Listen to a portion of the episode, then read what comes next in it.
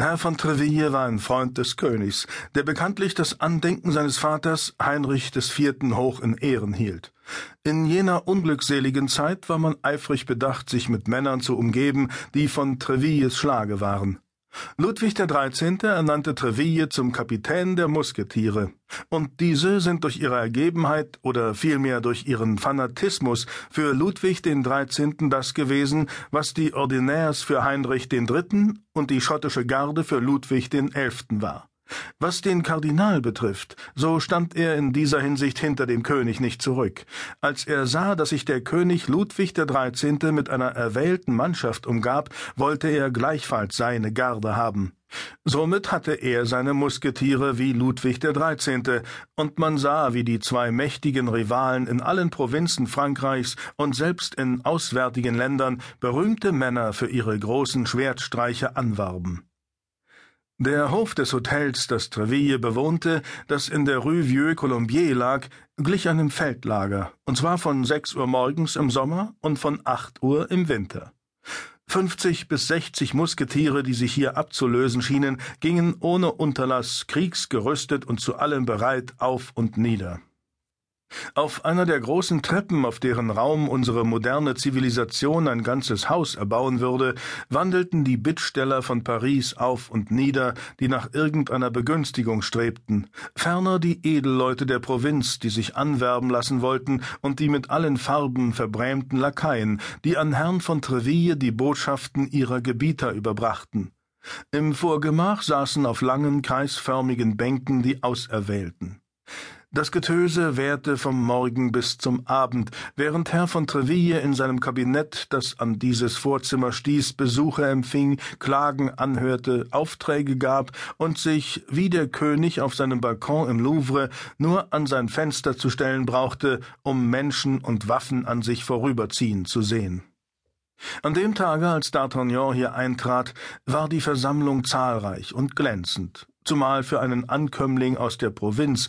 Dieser Provinzbewohner war zwar ein Gascogner, und zu jener Zeit standen die Landsleute des D'Artagnan nicht im Rufe, als ob sie sich so leicht einschüchtern ließen.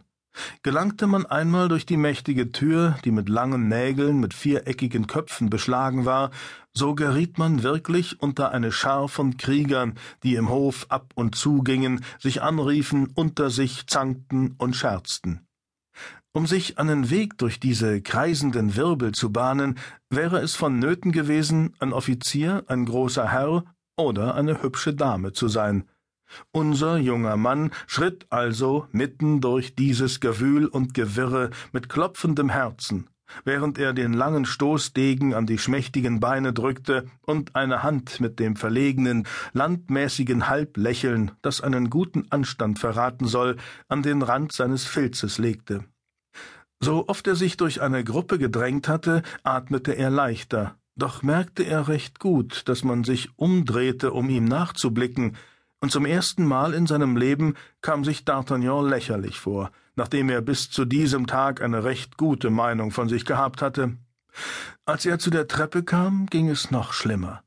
Hier waren auf den ersten Stufen vier Musketiere, die sich mit der folgenden Leibesübung ergötzten, indes zehn oder zwölf ihrer Kameraden auf dem Treppenabsatz warteten, bis die Reihe an sie kam.